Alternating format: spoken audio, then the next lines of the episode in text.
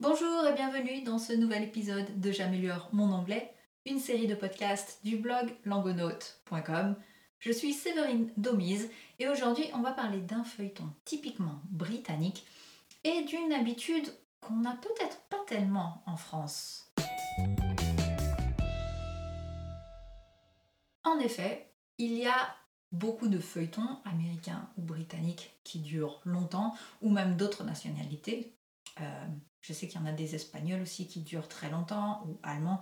Je ne sais pas si on a la même chose en France d'avoir des, feuilletons comme ça qui durent sur plusieurs décennies. De tête, j'en trouve pas. Quoi qu'il arrive, ici nous sommes en Grande-Bretagne. Le titre de l'article British Soap Opera Coronation Street celebrates 50 years on air. Donc on est bien à 50 ans. Un peu de vocabulaire pour préparer cet article. 50 years on air, c'est bien 50 ans de diffusion. A soap opera, c'est un feuilleton tout simplement. Soap opera, pour une raison que j'ignore, ça s'appelle comme ça, c'est bien soap, S-O-A-P, opera, O-P-E The original commission, c'est la commande initiale. Donc en anglais, retenez bien que original, ça veut dire initial, quelque chose qui remonte au début. The storyline, c'est l'intrigue. Donc on a juste ça pour comprendre le texte. Le texte est un peu long, mais le vocabulaire est simple. Je vous le redonne. 50 years on air, a soap opera, the original commission, the storyline. Et on passe à la première lecture. British soap opera Coronation Street celebrates 50 years on air. Thursday marked the 50th anniversary of British soap opera Coronation Street's broadcast. The programme, which was created by Tony Warren and developed by Granada Television, now branded on air as ITV Studios, in Manchester, England, was first broadcast on December 9, 1960 on ITV. The original commission was just 13 episodes.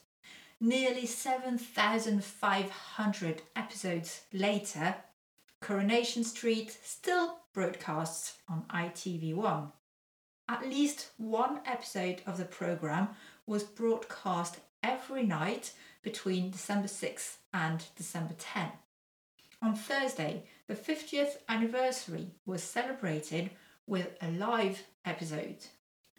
The major storyline of the week, entitled Four Funerals and a Wedding, started with a tram crash on Monday, shortly after a gas explosion in a new nearby bar called the Joinery Damaged Railway Tracks.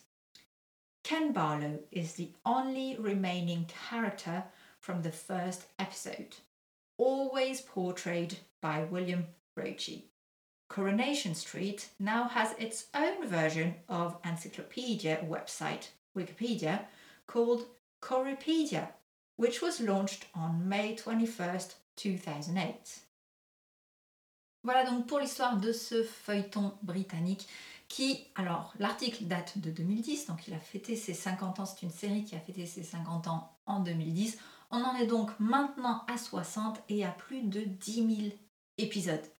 C'est incroyable et effectivement de tête, je ne trouve pas une série qui ait duré si longtemps en France, mais si vous y pensez, vous pouvez très bien le dire dans les commentaires sur langonaute.com.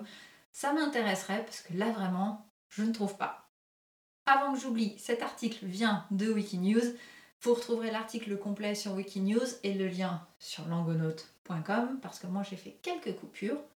Avant de passer à la deuxième partie, si ça vous plaît, partagez et faites connaître ce podcast autour de vous. Je suis sûre qu'il y a encore un tas d'autres personnes qui pourraient bénéficier d'un podcast en anglais, à défaut de prendre le temps parfois de vraiment se mettre à fond dans l'anglais.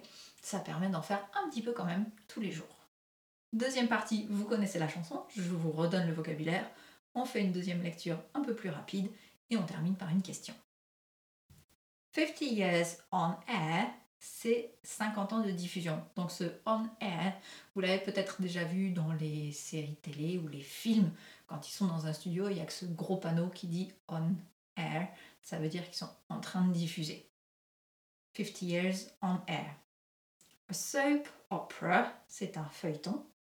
The original commission, c'est la commande initiale. The storyline, l'intrigue. British soap opera Coronation Street celebrates 50 years on air. Thursday marked the 50th anniversary of British soap opera Coronation Street's broadcast. The programme, which was created by Tony Warren and developed by Granada Television, now branded on air as ITV Studios, in Manchester, England, was first broadcast on December 9, 1960 on ITV. The original commission was just 13 episodes. Nearly 7,500 episodes later, Coronation Street still broadcasts on ITV1. At least one episode of the programme was broadcast every night between December 6 and December 10. On Thursday, the 50th anniversary was celebrated with a live episode. The major storyline of the week, entitled Four Funerals and a Wedding, started with a tram crash on Monday, shortly after a gas explosion in a new nearby bar called the Joinery Damaged Railway Tracks. Ken Barlow is the only remaining character from the first episode, always portrayed by William Roache. Coronation Street has its own version of encyclopedia website Wikipedia called Corriepedia, which was launched on May 21st, 2008.